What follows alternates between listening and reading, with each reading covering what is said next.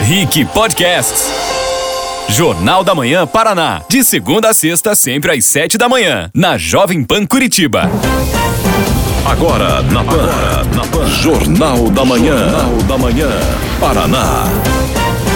7 horas 4 minutos. Repita. 7 e 4. Muito bom dia para você que segue bem informado aqui na Rede Jovem Pan. Eu sou Marques Souza, esse é o Jornal da Manhã Paraná. Estamos em rede com a Jovem Pan Curitiba, Ponta Grossa e Cascavel e a rádio que virou TV, como sempre, também está na internet. Bom dia, Camila Andrade. Quem quiser nos ver e também ouvir pela live faz como, hein?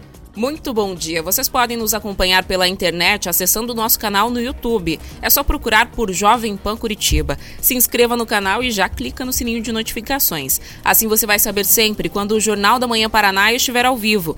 Lembrando que você pode interagir deixando a sua opinião através do chat. O Jornal da Manhã Paraná também é Panflix. Você pode baixar o aplicativo, se inscrever na nossa plataforma do Panflix e nos assistir na sua TV Samsung. No Instagram, a nossa página é arroba Jovem Pan Curitiba e por lá também dá para mandar mensagem. E vale lembrar que nas redes sociais a nossa hashtag é Jornal da Manhã PR. E a partir de hoje a nossa bancada também é composta pelo sociólogo e analista político Juliano Pedroso, ele que também é colunista do portal Rick Mais e agora agora integra o time do Jornal da Manhã Paraná da Jovem Pan. Bom dia, Pedroso, seja bem-vindo. Bom dia, Mark, bom dia, Camila, bom dia a todos que nos escutam. É uma alegria estar de volta e esperamos que a política nos dê um pouco de paz, mas eu acho que não. É isso, vamos em frente. Agora 7 e 5. Repita. 7 e 5. E vamos rapidamente aos principais destaques desta terça-feira, dia 3 de agosto de 2021. Ministério Público de Contas do Paraná emite parecer sobre indícios de irregularidades no ferryboat de Guaratuba. Delação da J. Malucelli coloca ex-secretário de Infraestrutura do Paraná como beneficiado em esquema de corrupção. Aval para a União licitar rodovias no estado vai entrar na pauta da Assembleia Legislativa. Prefeito de Curitiba critica governo federal e pede mais recursos para a cidade. Jacopel anuncia que pode comprar nova fatia da Compagás. Tudo isso e muito mais a partir de agora. Vem junto, chegamos! Camila, como é que fica o tempo nessa terça, hein? Olha, eu não sei você, mas eu acho que esfriou. Tava mais geladinho quando eu saí de casa. Eu não tava preparada para isso. Tava pensando que ia só esquentar, esquentar. Faz frio aqui no amanhecer. Mas pro seu padrão você tá com pouca roupa hoje. Exatamente, eu tava pensando que ia esquentar, mas não, a gente se deparou aí com esse frio em várias regiões aqui do estado, viu? Inclusive com condição de geada no sudoeste e no centro-sul. Campos Gerais, região metropolitana aqui de Curitiba e litoral, pode ter também nuvens baixas e nevoeiro. No oeste, noroeste e no norte, aí sim a temperatura tá condizente com o meu look, por lá a temperatura deve ficar elevada aí ao longo da tarde, ou seja, já começa um pouquinho mais quente e vai esquentando ao longo do dia. Agora aqui em Curitiba, 9 graus. A máxima é de 16. Ponta Grossa tem mínima de 8, máxima de 18. E Cascavel, mínima de 7, máxima de 22 graus. Bom, e nós começamos o Jornal da Manhã Paraná dessa terça te contando que o Ministério Público de Contas do Paraná emitiu um parecer sobre indícios de irregularidades no ferryboat de Guaratuba. Isso abre a possibilidade de anulação do contrato entre a empresa e o governo. A Camila Andrade conta os detalhes. Para a procuradora Juliana Rainer, as suspeitas de problemas na seleção da empresa que presta o serviço de transporte na travessia de Guaratuba, a BR Travessias, exigem uma investigação profunda. O parecer foi encaminhado ao Tribunal de Contas do Estado, que poderá decidir pela anulação do contrato, caso considere que há elementos legais para isso. Para a procuradora, as mudanças que foram feitas durante a licitação da escolha da empresa e os relatos de problemas no ferryboat precisam ser apurados. Desde o começo de abril, quando a BR Travessias passou a operar o sistema na Baía de Guaratuba, há relatos de atrasos de até quatro horas no transporte e de problemas técnicos nas embarcações. O relator do caso no Tribunal de Contas é o conselheiro Ivan Bonilha. Ele pediu que as partes envolvidas se manifestem para dar andamento ao processo. Procurada, a BR Travessias não se pronunciou. O Departamento de Estradas de Rodagem, o DR, e a Controladoria Geral do Estado, a CGE, também não comentaram o parecer. No entanto, nesta segunda-feira, a Controladoria Geral do Estado diz que vai realizar inspeções constantes na travessia da Baía de Guaratuba para verificar o cumprimento do contrato. Ainda segundo a CGE, na última sexta-feira à noite e no sábado pela manhã, equipes verificaram o tempo de travessia e conversaram com os usuários.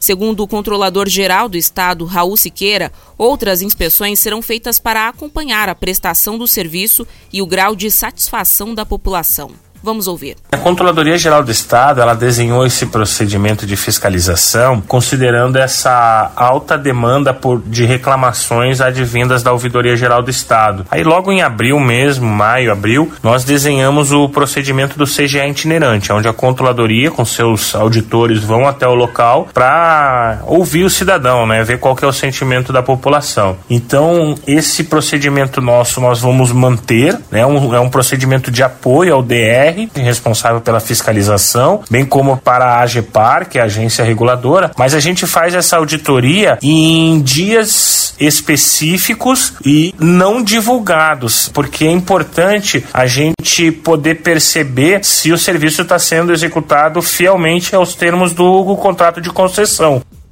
Desde abril, a Ouvidoria Geral recebeu cerca de 150 reclamações e denúncias que indicavam má prestação do serviço. O material foi encaminhado ao DR com questionamentos e pontos do contrato que precisavam ser cumpridos o mais rápido possível. Devido à complexidade da situação, a Prefeitura de Guaratuba decretou situação de emergência. Tá, e portanto, isso é uma vergonha para o Estado, tá? Isso sempre foi um problema, o ferribote lá em Guaratuba. Guaratuba fica isolada, porque o único acesso é por Santa Catarina, quando a balsa não funciona. Então nós dependemos do nosso vizinho para chegar no nosso próprio estado. É uma vergonha para o Paraná um estado rico como o nosso, que deveria resolver isso. A ponte, que não vai sair nunca pelo jeito, a ponte que está na Constituição do Paraná. Mas ninguém cumpre a Constituição, nem a estadual, nem a nacional nesse país. Então, tá lá para inglês ver. Não fizeram a ponte. A balsa agora, que já tinha problemas, realmente não funciona. Esse contrato é de 130 milhões de reais por 10 anos. É um contrato complexo e que deveria ter tido cuidados para que fosse fielmente cumprido. O governo errou, fez uma licitação ruim, deixou uma empresa que não tinha qualificação necessária entrar e agora deu nisso. Um município declarando estado de emergência porque não consegue ter acesso ao resto do estado. As pessoas ficam lá horas e horas na fila e eu lembro aos ouvintes que houve reajuste na tarifa. Quando essa empresa nova entrou, a tarifa foi reajustada com a desculpa que ó, vai melhorar o serviço. Então nós temos que cobrar um pouquinho a mais para dar mais segurança e rapidez às pessoas. Não veio nem uma coisa nem outra. Hoje você chega lá na travessia da Baía de Guaratuba, você não sabe se vai passar é, e você não tem nem a certeza se vai conseguir chegar do outro lado. É um absurdo e o governo tem que resolver logo isso. E eu lembro que é uma década o contrato, então não dá para ficar uma década esperando ou a ponte sair ou a sorte de ter uma balsa na hora que você precisa, Juliano. Olha, quando o governo ele resolve fazer uma concessão, existe um estudo, Mark. Eles estudam a viabilidade, eles estudam a empresa, pedem critérios. Não tem como você acreditar que uma empresa que faz um planejamento desse consiga continuar. Então, realmente está certo o Tribunal de Contas, tem que entender o que aconteceu nesse processo de concessão e, mais do que isso, caso realmente tenha existido uma fé em qualquer um dos pontos, isso tem que ser responsabilizado, para que justamente esse tipo de empresa não participe de outros processos ou que realmente o que se possa aprender aí, o que deu errado, não aconteça em outros contratos. A gente tá, vai comentar ainda sobre a questão do pedágio, vamos falar de outros processos que a gente tem que ter o um acúmulo de aprendizado. Isso é muito importante. Não é só tomar o prejuízo, mas também tomar a lição. E vale lembrar que a situação só não está mais caótica, né? A própria prefeitura decretou ali um estado de calamidade, basicamente, porque essa empresa está usando agora, por meio de uma cedência que foi feita pela justiça, as embarcações que pertenciam à empresa que operava anteriormente. Só por isso que a situação não está mais caótica ainda. O Mark falou ali sobre o reajuste, não foi um reajuste qualquer, foi de 20%. A tarifa que era R$ 7,40 passou para R$ 8,90 e as pessoas, além de esperar todo esse tempo, também estão aí com uma segurança comprometida, porque a gente lembra que há cerca de 15 dias uma balsa ficou à deriva. E segundo o prefeito da cidade, caso o vento tivesse levado ela aí para a direção errada, poderíamos estar falando aqui de uma tragédia. É, na verdade tem que ter uma atitude mais efetiva. é, todo respeito à Controladoria do Estado, doutor Raul Siqueira, que é um baluarte aí do combate à corrupção e os desmandos no Estado, mas só estudo não dá. Tem que resolver, tem que, as pessoas têm que passar aquele trecho. Então já tem várias semanas que a gente vem comentando esse assunto e isso tem que ser resolvido. As pessoas estão de um lado sem poder passar para o outro. Isso é muito nocivo. Não só a Guaratuba, como todo o litoral do estado vão acompanhar de perto esse caso, vão continuar cobrando até resolver. Agora 7h14. Repita. 7 horas 14 minutos, pauta número 2. Em delação premiada, uma ex-diretora financeira da empresa J. Malucelli afirmou ter pago 315 mil reais em espécie, grana viva, em troca de vantagens indevidas nas licitações que envolviam o programa de reabilitação e manutenção de estradas rurais do Paraná, o famoso Patrulhas do Campo, em 2014. A informação está na delação de Georgette Soares Bender. Segundo a ex-diretora, o dinheiro foi entregue em uma mochila para o empresário Jorge Aterino, apontado pelo Ministério Público como suposto operador financeiro do ex-governador Beto Richa do PSDB.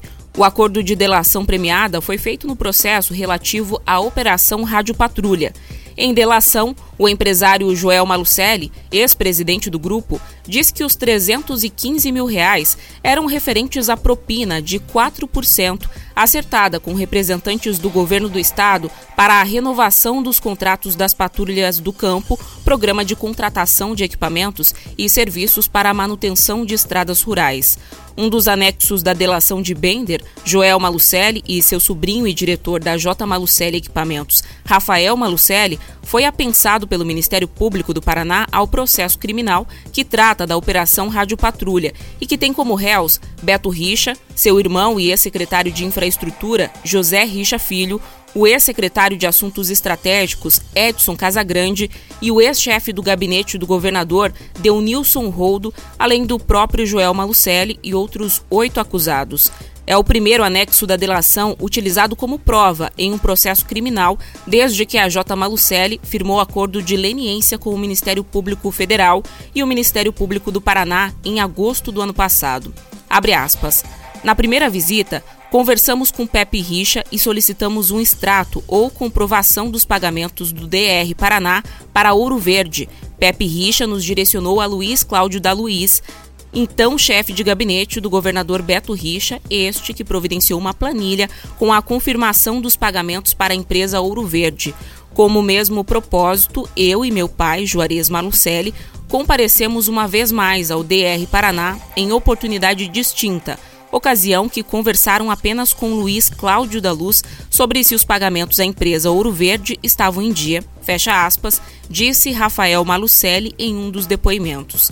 A Ouro Verde foi a empresa vencedora da licitação das patrulhas do campo, que subcontratou a J. Malucelli, alugando seus equipamentos para prestar o serviço, num acordo fechado depois que a J. Malucelli perdeu a concorrência dos lotes de patrulha. Em outro trecho do depoimento, o sobrinho de Joel Malucelli, Rafael, cita: Pessoas da Assembleia Legislativa do Paraná, mas não destaca aí quais são os nomes exatos. Em 2018, 12 pessoas se tornaram réus no processo decorrente da Operação Rádio Patrulha. Entre eles estão Beto Richa, Pepe Richa, Joel Malucelli e Celso Frari, presidente da empresa Ouro Verde. Em 2019, a Ouro Verde admitiu os crimes e Frari também firmou acordo de delação premiada. A produção do Jornal da Manhã Paraná entrou em contato com a assessoria de Pepe Richa e Beto Richa, mas não obteve retorno. Desde o início das investigações, os dois sempre negaram todos os crimes. Essa delação do grupo J. Malucelli, em especial do empresário Joel Malucelli, é muito aguardada, não só no meio político, como no meio criminal. Ele revelou muita coisa ali, não só sobre essa operação, que foi o início dessa delação, já que foi ela que chegou ao Joel Malucelli, ele resolveu contar o que sabia para ter uma pena mais branda, como outros esquemas de corrupção que ele teria entregue, segundo pessoas ligadas as investigações. E essa investigação mostra o quê? Que o próprio corrupto e corruptor foi lá e contou o que sabia. Ninguém inventou, ninguém chegou na cabeça do empresário e falou assim: "Ah, conta uma história para nós aí". Ele falou: "Não, ó, teve rolo mesmo, eu vou contar o que eu fiz". Delação premiada é isso. E mais, Eu tenho que provar depois do que eu estou falando, senão eu perco o benefício. Então não há vantagem nenhuma ao delator ir lá inventar uma história para depois ser divulgada e ele não conseguir comprovar, porque ele perde o que em tese ganhou.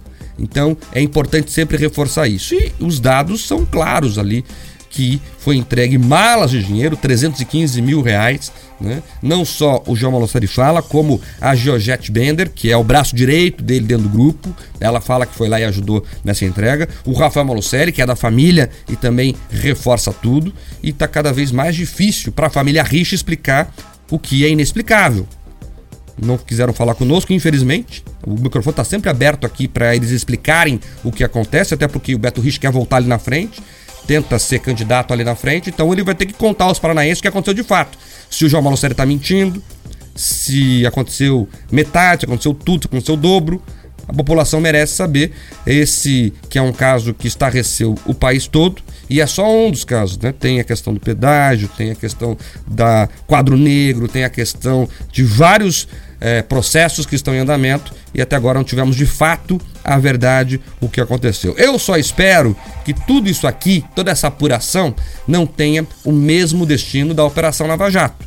Chegou lá em Brasília, os ministros deram um jeito e resolveram tudo. Hoje Lula é um homem livre e que inclusive pode voltar a ser presidente. Vamos ver o que vai acontecer no Paraná, que é o berço da Operação Lava Jato e que já aprendeu tudo o que fazer e o que não fazer em casos como esse. Pedroso. Olha, nós precisamos resolver de uma vez esse caso. Essas coisas precisam ser esclarecidas. Todas essas questões da delação, desses crimes, de tudo que aconteceu, foram o grande fantasma das eleições de 2018. Nós já estamos chegando aí às beiras de 2022. Fala-se de novo da corrupção do que houve no governo do estado, se, né, falam ampassando de alguns deputados, citam-se vários ocorridos, citam empresários. Então o que a gente precisa é de celeridade, Mark. Por quê? Porque senão o eleitor o eleitor ele fica sem parâmetros, porque hoje todo mundo acaba sendo. O que a gente precisa é isso que você disse: que a justiça tome uma decisão, que não passe pano para ninguém, para que o eleitor tenha tranquilidade que aquela pessoa que está disputando é lícita. Ela pode ser sim votada, ela não tem, não teve condenação, não teve nada disso, está apta a voltar a participar das eleições. Agora, desde 2019, você tem a, a empresa admitiu o crime. Então a gente precisa dar seguimento. A gente não pode que esse caso se arraste mais dois, três, quatro, cinco, dez anos. É isso que o Paranense merece. Agora 7 horas 21 minutos. Repita. 7 e 21 pauta número 3. E depois de 15 dias de recesso parlamentar, os trabalhos na Assembleia Legislativa do Estado foram retomados nesta segunda-feira.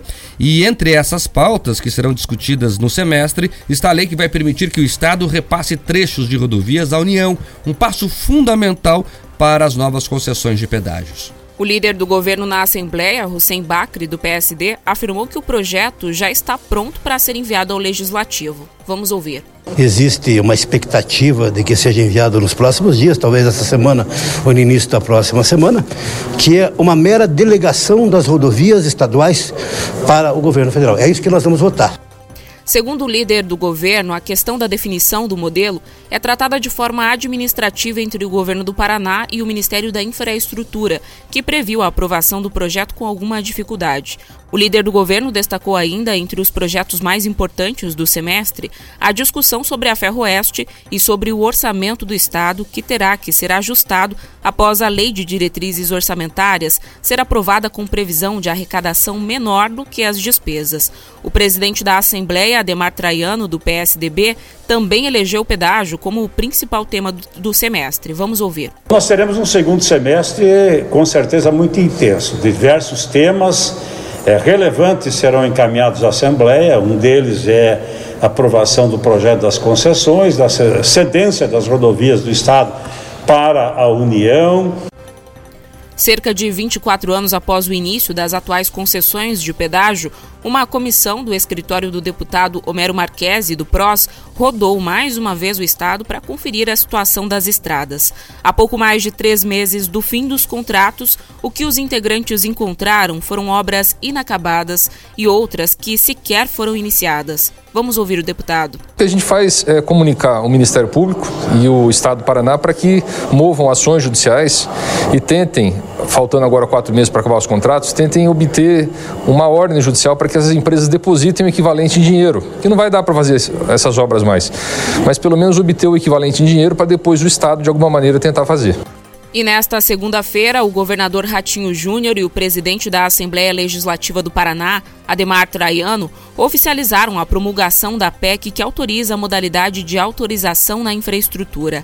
A PEC, que alterou a Constituição do Estado, permite que uma empresa interessada em construir uma linha férrea percorra um caminho menos burocrático no relacionamento com a administração pública, podendo receber do governo um parecer positivo para o projeto próprio, sem processo licitatório, desde que em conformidade com a legislação ambiental.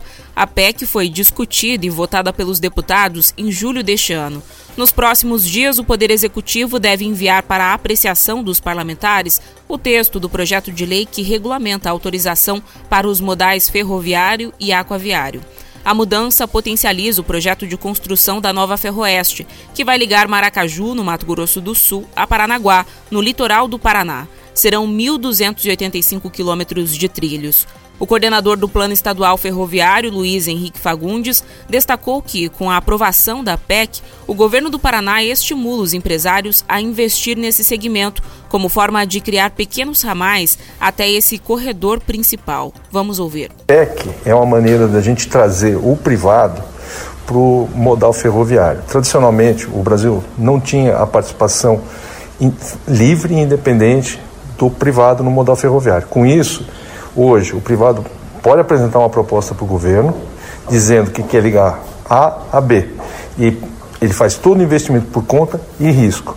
Ele vai trazer um grande benefício em termos de movimentação logística, porque vai reduzir transbordo e vai potencializar o projeto da Nova Ferroeste, porque vai dar capilaridade para o tronco principal que será a Nova Ferroeste no futuro. E ainda falando sobre a Assembleia, o Poder Legislativo Estadual vai retomar a realização de sessões totalmente presenciais ainda neste mês. A decisão da mesa executiva é de que os deputados retornem de forma presencial em 24 de agosto. A Assembleia funcionou de forma remota entre 23 de março de 2020 e 21 de abril deste ano, com debates e votações realizadas exclusivamente de forma virtual. Em 26 de abril, as atividades de plenário foram retomadas de forma híbrida, com a presença de até 25 deputados durante a sessão plenária de forma presencial e os demais de forma remota. Atualmente, as sessões estão sendo realizadas neste modelo. É importante que a Assembleia retome os trabalhos e da maneira presencial total o quanto antes. É um apagão democrático a Assembleia funcionar manca desse jeito aí, com sessão virtual. A Assembleia não funciona assim. A discussão não acontece de fato. Parlamentar vem do francês parlar, falar. Eles têm que falar um com o outro, falar com a sociedade. E eles ficam cada um nas suas casas ali, não tem discussão nas comissões de fato, não tem aquela questão do bastidor de convencimento de um ou outro, oposição e o governo se é, conversando ali. É importante retomar de verdade. Do jeito que tá, não dá. Só favorece os políticos mais experientes, né, os donos de partido, os chefes de bancada, que a conversa acontece só entre eles, entre os líderes maiores. Os deputados de fato, os menos expressivos, nem participam do debate, eles vão no arrastão. Então, tenho falado com vários deputados e principalmente esses que ficam mais é, num segundo patamar reclamam muito que não são nem ouvidos, porque vira tudo acordo de líderes e a casa funciona de fato. E a Assembleia tem nesse semestre a pauta mais importante dessa legislatura, que é o pedágio. É um, uma pauta que vai definir os próximos 30 anos o Estado. É uma pauta que pode melhorar ou piorar o Estado. É uma pauta que trata de uma chaga paranaense que está aí desde os anos 90 incomodando o setor produtivo, incomodando as pessoas. Pagamos um pedágio caro, que não foram entregues obras e que tem um monte de escândalos de corrupção. Então a Assembleia tem que tomar o seu papel de forma mais efetiva e começar de fato essa discussão, que está atrasada. Veja, o contrato termina em novembro. Nós estamos em agosto. Agosto, setembro, outubro, novembro.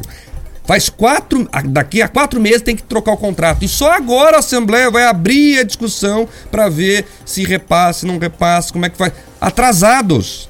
Atrasados. Isso tinha que estar tá pronto. Não tinha que ter. Tá tendo leilão já. É óbvio que não vai acontecer em novembro, óbvio. Não tem tempo para rodar o processo burocrático. Então, já estão atrasados e que façam a discussão então de forma efetiva e rápida. E rápida. E técnica, né? Não vem a gente com politicagem. Tem gente que só tá pensando na eleição no ano que vem e acha que o pedágio é importante para se reeleger. Por isso atrasaram tanto. Querem discutir na beira da eleição para fazer politicagem e um ou outro ali aparecer como o pai do pedágio, ou do novo contrato, ou do novo modelo, ou do que vai sair de lá. Então é importante resolver isso. E a questão da Ferroeste também, a gente deu grande atenção aqui, pelo seguinte: é uma obra que pode mudar de fato a logística paranaense.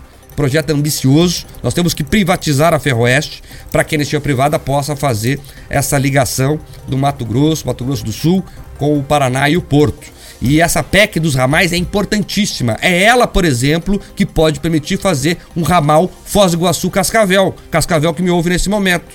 Então, se isso for feito, o Paraná sozinho vai ter concluído o setor brasileiro do corredor bioceânico, que é um projeto ambicioso que vai ligar o Pacífico ao Atlântico. Vai ligar o Chile a Paranaguá. Então, se a PEC for aprovada e a Ferroeste sair do papel como está no projeto, então nós vamos ter uma ligação entre Foz e Paranaguá via trilhos. Isso é importantíssimo, isso é futuro, isso é desenvolvimento para o Estado. E mais, e mais, o projeto é tão ambicioso, Juliano, que vai reconstruir, vai dar um novo traçado para o trecho Curitiba-Paranaguá. Vai ter trilho novo. Olha como o Brasil é atrasado na logística. Hoje a gente usa os trilhos feitos pelo Império. Já pararam para pensar nisso? Desde o Império, o Brasil não faz uma ferrovia nova aqui no segundo maior porto do Brasil. Então o projeto pode resolver tudo isso é importante avançar nesse sentido. Olha só, chega, chega da gente assistir essa questão do pedágio ser tratado como palanque.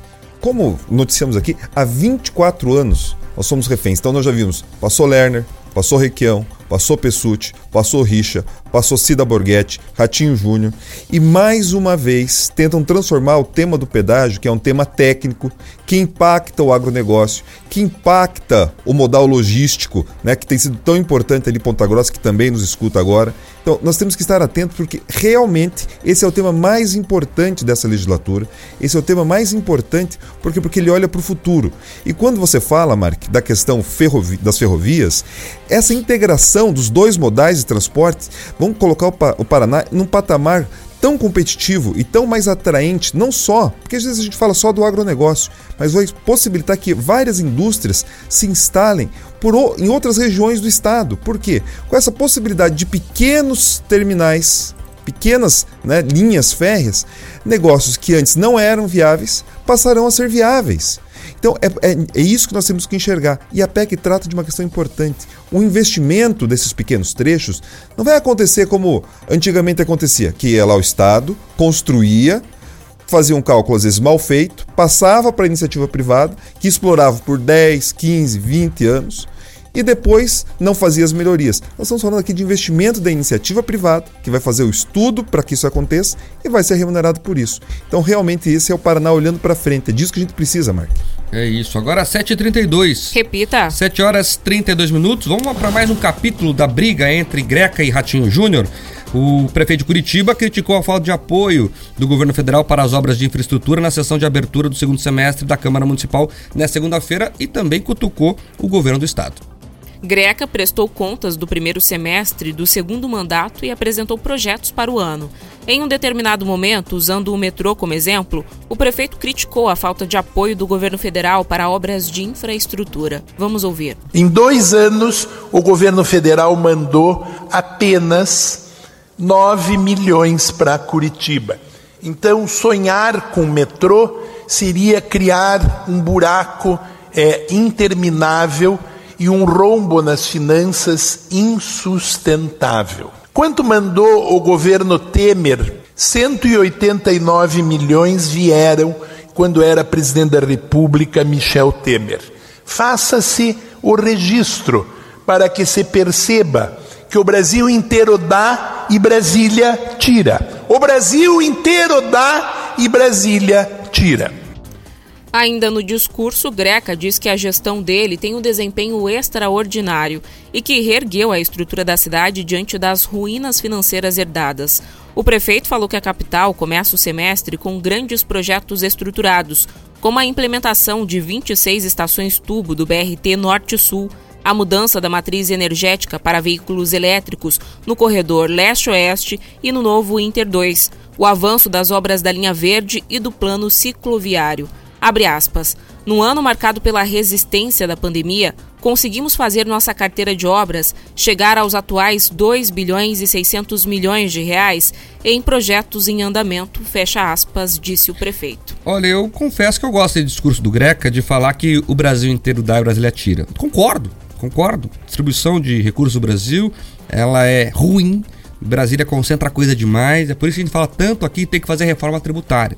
Então, a função de um prefeito é pedir recurso mesmo e ele está certo nesse pedido. Agora, tem que se entender o momento que o Brasil vive. O governo federal tem gastado aí bastante é, com compra de vacinas, né? O pessoal esquece, essas vacinas custam, custam muito e estão sendo compradas. pagamento do auxílio emergencial, né, com o dinheiro enviado diretamente para setores da saúde. Tem município do Paraná que fechou com superávit, graças ao dinheiro que veio do governo federal para as questões de leitos, para as questões de equipe médica, para as questões de combate à pandemia. Então, nesse momento, o foco do Brasil é cuidar das pessoas. Até aí, aqui não vamos passar pano, não. Até contra a vontade do próprio presidente, muitas vezes. Todo mundo sabe o que ele pensa nesse sentido. Mas o dinheiro público né, tem sido mandado para as emergências de saúde pública. Estamos em uma calamidade, uma pandemia mundial. Então, o recurso para a infraestrutura realmente ficou menor, que é o que o prefeito pede aí nesse momento. Então, comparar o governo Temer com o Bolsonaro nesse sentido em específico, me parece meio injusto nesse momento, porque são momentos totalmente diferentes. Tem que ter isso em mente. Ponto 1. Um. Ponto 2. A porrada que o Greca dá no Bolsonaro é para se posicionar politicamente no cenário. E tem como é, destinatário da mensagem o Palácio Iguaçu. Por quê? Porque Ratinho Júnior é um aliado do presidente Jair Bolsonaro e o Greco está deixando claro que ele não pensa em seguir o mesmo caminho. Não é à toa que, dia desses, Rafael Greco convidou o Requião para uma cerimônia na Guarda Municipal de Curitiba. Recado. Não foi um convite assim, Juliano. Na vida política não existe isso. Olha, tô com saudade do meu velho amigo, vou convidá-lo para dar um abraço. Não. São gestos. Né? Mais importante do que a palavra é o símbolo na política. E foi um simbolismo importante. Então, essa porrada no governo federal também tem como destinatário o governo do estado e um aviso: escute, cuide bem de mim, porque eu posso trazer problemas. Com certeza. Marcos Souza, o símbolo ou a entrelinha, né, o que se diz na entrelinha, é fundamental para compreender as coisas que estão acontecendo. Agora, você está correto quando você fala que comparar o governo Temer agora é injusto, porque a arrecadação caiu, você, né, você cita o, o, crescimento das despesas, mas a outra fonte, né, a torneira, ele caiu também. E caiu por uma série de motivos, né? Algumas decisões na economia, algumas coisas que os próprios estados fizeram. Então, assim, a gente tem que ter essa atenção muito clara. Agora, um aspecto importante que nós temos escutado é o seguinte: muito recurso tem ido para os estados, municípios, através dos deputados. É importante nós nos perguntarmos: a, a nossa bancada ela tem ajudado a atrair esses recursos? Porque é isso. Curitiba, o estado do Paraná, passa muito dinheiro para Brasília. Muito, muito. Tá? E na hora de receber, recebe gotinhas, pingos. Então é essa questão que a gente precisa inverter. E como você já comentou, a reforma tributária irá corrigir isso. Mas eu sinto que esse gato já subiu no telhado, né? De, de considerar que teremos mais autonomia para os municípios. Eu não sinto isso. Eu sinto que cada vez mais querem colocar os prefeitos, governadores, todo mundo com o pires na mão, pires na mão, que é a política que eles também reproduzem para o cidadão. Então vai lá de novo o cidadão fala: olha, me ajude aqui. Quando na verdade se cobrasse menos imposto, se as pessoas tivessem mais autonomia para cuidar das suas vidas, não precisariam ficar dependendo do outro. É isso. É isso. É. O Brasil tem que ser municipalista. Né? As pessoas vivem na cidade. É, o buraco abre na cidade, a lombada precisa na cidade, a pessoa toma vacina na cidade, a pessoa o serviço de saúde na cidade. Não tem, existe união. Alguém mora na União? Ah, porque a União Federal. E aí, o que é a União? Que tem mais dinheiro, é a mais rica dos três entes e tem ninguém morando lá. Né? É uma ficção jurídica que tem mais dinheiro do que a vida real, que são os municípios. Bem lembrado, Juliano. Precisa rediscutir essa questão dos impostos, da distribuição dos impostos, inclusive deixando uma fatia maior com os municípios, que é quem realmente cumprem os serviços e dão o acesso à população à questão de infraestrutura, logística, saúde, educação, enfim, tudo que precisa. A Camila quer falar também. Né? É, vale só lembrar, Mark, que você falou que o foco agora do governo federal né, é nos gastos com as pessoas por conta da pandemia, mas a prefeitura aqui de Curitiba também questiona isso, né? Aí, principalmente com relação ao governo do estado, quando, por exemplo, questionou ali a questão da porcentagem de distribuição de vacinas que era feito para os municípios aqui no Paraná. Né? Então, até nesse aspecto também tem sido criticado aí o governo do estado, no caso, e a União. É isso, 7h38. Repita. 738, pauta número 5. A Companhia Paranaense de Energia, a COPEL, estuda aumentar a participação da empresa na Companhia Paranaense de Gás, a Compagás, que está bem pertinho de ser privatizada. Atualmente, a Copel tem 51% da companhia de gás, mas a participação pode chegar a mais de 75% caso a empresa opte em adquirir 24% oferecidos pela Gaspetro, uma ex-subsidiária da Petrobras, recentemente privatizada.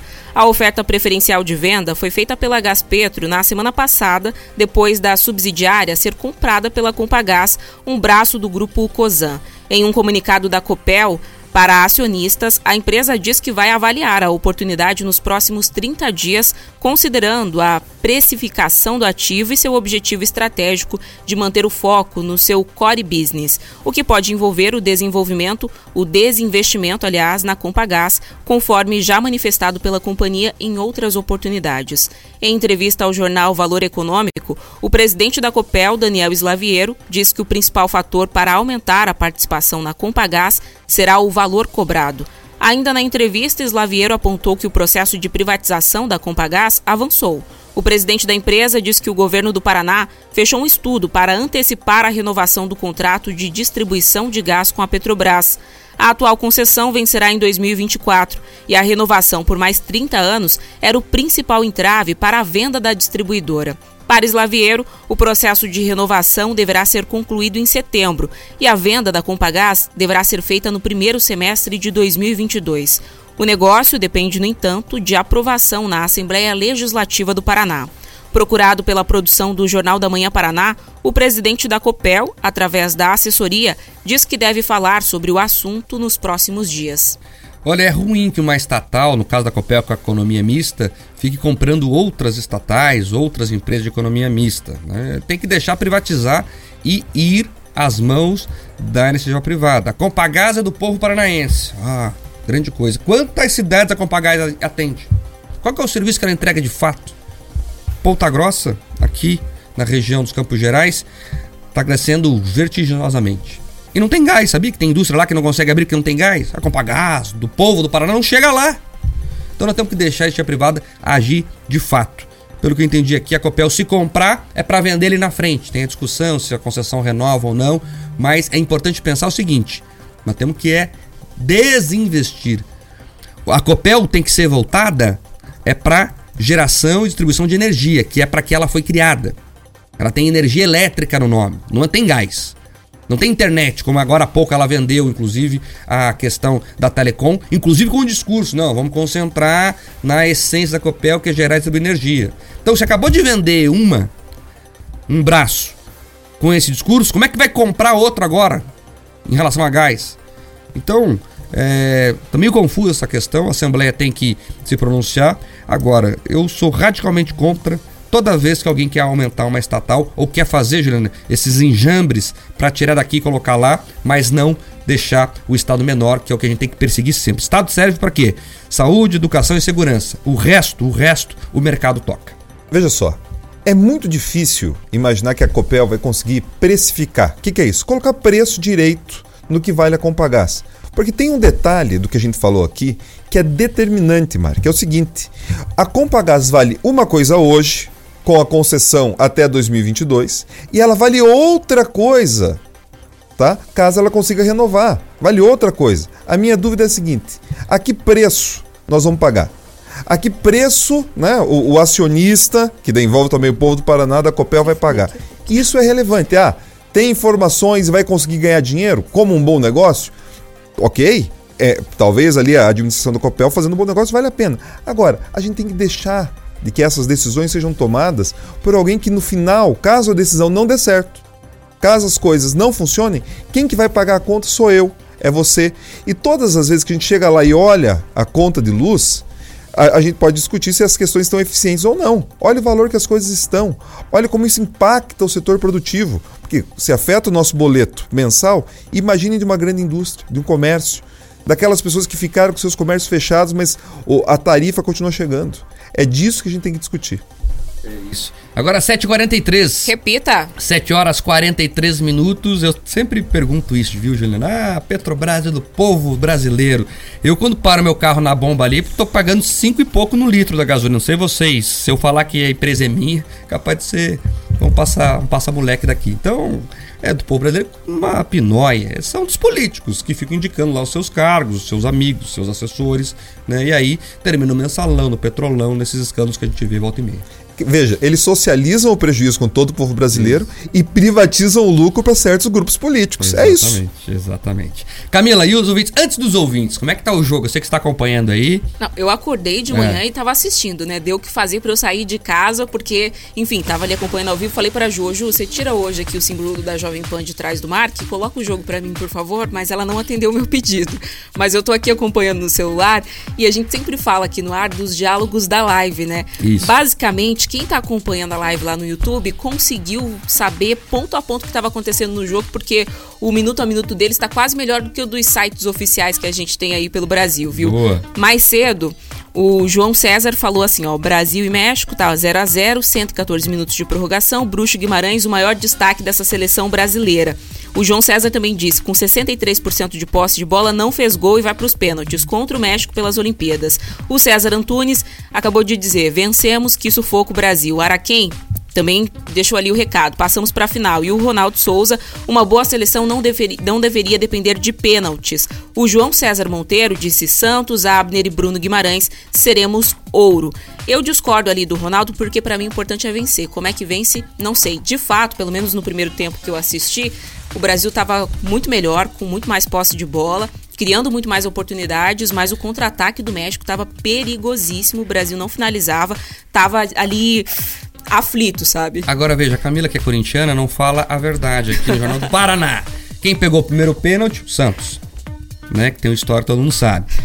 Bruno Guimarães, monstro. É o furacão na seleção, irmão. É isso, é isso, entendeu? Estão de camisa rubro-negra é, embaixo da amarelinha. Claro entendi. que estão, não tem dúvida alguma. Mandar um abraço, inclusive, pro meu amigo Gilberto Andreassa, atleticano doente. E ontem mandou para mim, ele tem ali as carteirinhas, Camila Juliano, do vô, da avó e tal. Desde então, as carteirinhas ali, todo mundo rubro-negro e ele guarda com muito carinho. Tem que guardar mesmo, história é, é muito importante ser preservada. Tem mais ouvintes, Camilo? Tem, o pessoal está comentando aqui desde o início do jornal as diferentes pautas, falamos de muitos assuntos importantes, né? A gente está aqui na política do pão e do circo, que a gente também gosta, mas é claro que a gente também fala de coisa séria, né? O Ronaldo Souza disse: Estado cheio de cargos, mas nada de boas ações. O João César Monteiro comentou argumentos como La garantia sou eu não podem ser aceitos. O Leandro Decomian isso só para a gente lembrar, né? Falando ali sobre a pauta do Ferryboat. O Leandro Decomian comentou: muito governo e pouco resultado. Um monte de burocratas regulamentando o serviço, aí está o resultado. Se o nosso país fosse sério, já existiria essa ponte há décadas. O Rafael Gouveia disse: pagamos R$ 8,90 para atravessar essa balsa nova. Chega a ser ridículo. Ele também comentou balsas à deriva, rebocadores que quebram no meio do caminho, mas fazer o que, né? Isso nunca vai mudar porque muita gente vem ganhando dinheiro com isso. O César Antunes de Lima mudou ali a frase da música da Cássia Eller e disse: Eu só peço a Deus um pouco menos de malandragem, já falando da pauta seguinte sobre o esquema de corrupção ali, a delação premiada, né? E eu vou ler de forma mais leve o comentário do João César Monteiro. Ele disse: A blindagem judicial que esses políticos têm é incrível. O cara quebra uma cidade, um estado ou um país e nem ficha limpa tira os caras de lá. Estamos muito mal mesmo. Não, foi, não foram com essas palavras, mas é basicamente isso que ele quis dizer. É isso. A gente vai para um rápido intervalo comercial. A gente já volta a falar de Brasília, STF contra o presidente, reforma administrativa. Tem muita coisa para falar ainda. A gente já volta aqui na Jovem Pan. Jornal da Manhã, Paraná. Rick Podcasts. Jornal da Manhã Paraná. De segunda a sexta, sempre às sete da manhã. Na Jovem Pan Curitiba.